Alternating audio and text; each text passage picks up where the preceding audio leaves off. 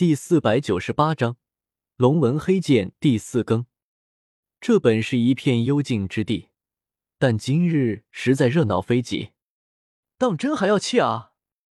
屠飞忍不住吞了吞口水。十几万够玩很久了，这家伙怎么如此气魄？无妨。叶天秀淡然的摇了摇头，旋即迈出了脚步，往那边的奇石走去。他停在那块价值十万金元的天价奇石前，此时有一种道韵流转，很是特别。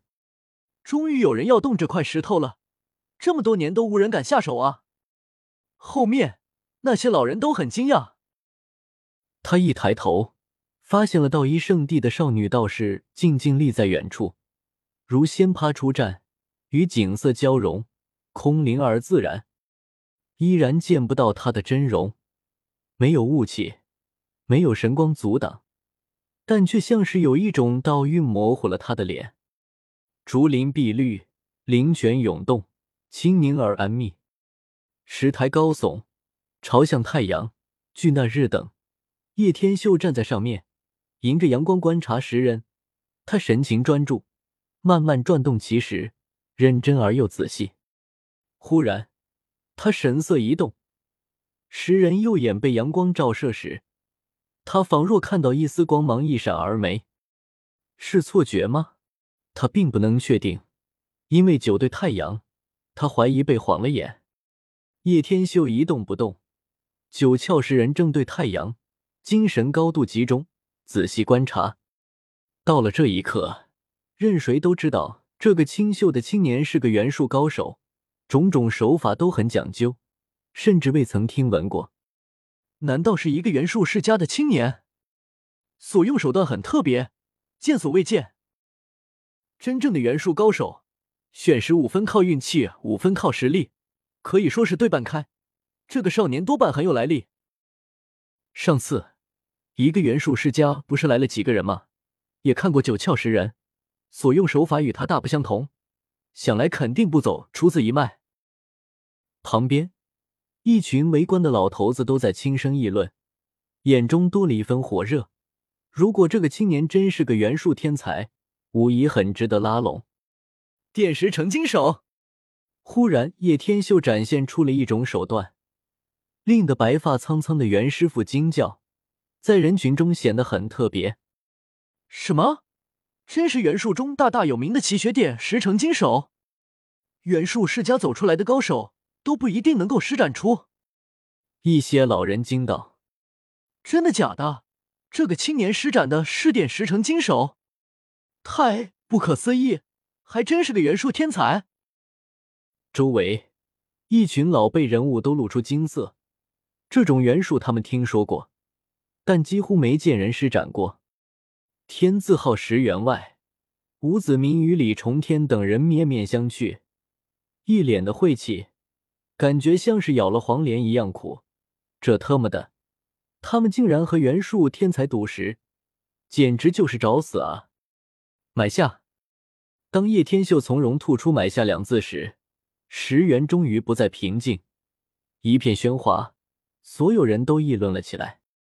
九窍石人乃是天价奇石，摆在这里有很多年头了，一直没有人敢动，几乎快成为了道一十方的镇元之宝。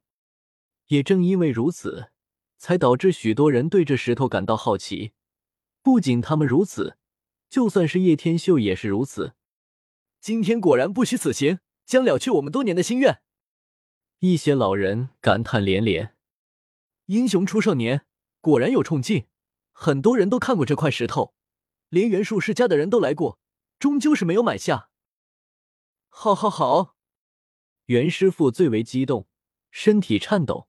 他守着这个园子数十年了，他并不是修士，有生之年都想见到有人切开石人，一窥究竟。就连最为平静的老道姑也露出了一丝异色，不是那么的漠然了。道一圣地的少女道士也出现在镜前。显而易见，也想一观。当叶天秀持刀的刹那，所有声音都消失了。偌大的石原一片宁静，只剩下了热切的目光。整片石原静悄悄，落叶可闻。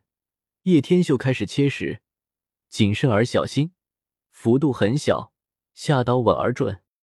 卡！当第一道声音传出时，所有人都一震。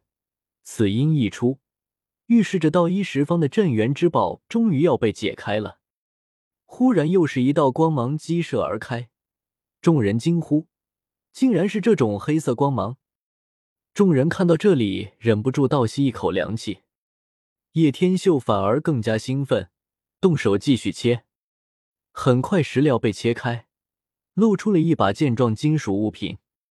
它呈暗金色，烁烁放光，竟是一枚金属剑，给人以极其特别的感觉。真的切出东西来了！所有人都大吃一惊，超出了所有人的想象。这是九窍使人眉心运生出来的东西，到底是什么？砰！突然，他轻轻一震，自己颤动了一下。什么？竟然可以动？难道是什么太古生物不成？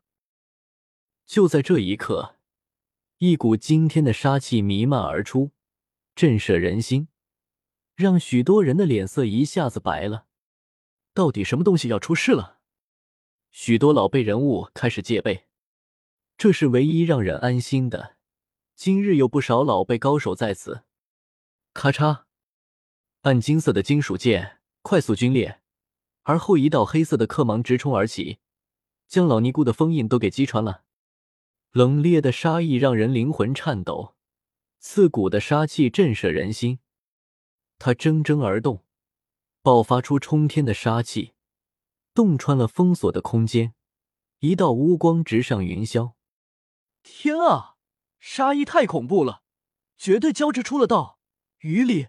九窍石人不愧是天地生养的奇胎，竟有这样一枚神剑。如果不是他出世过早，被陈列在此，九窍石人将来必成圣灵。这是天地为他铸造而出的杀伐之剑。一些老人都发出这样的惊呼：“天，你们快看！”它是何种材质？似乎是一一一龙纹黑金。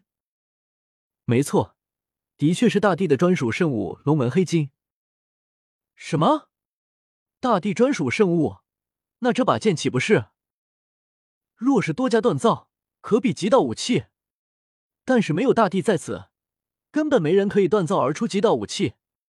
那些老前辈忍不住说道。不过，就算如此，这把剑也可以有很强的实力。这把剑杀气太重了，我们动手拿下。那些大人物纷纷出手镇压，绝不能让这龙纹黑剑飞走。那些不愧是老不死的人物，纷纷出手之下，龙纹黑剑强行被镇压了下来。现在场中唯一最淡定的，恐怕也就叶天秀了，其余人根本淡定不下来了。本章完。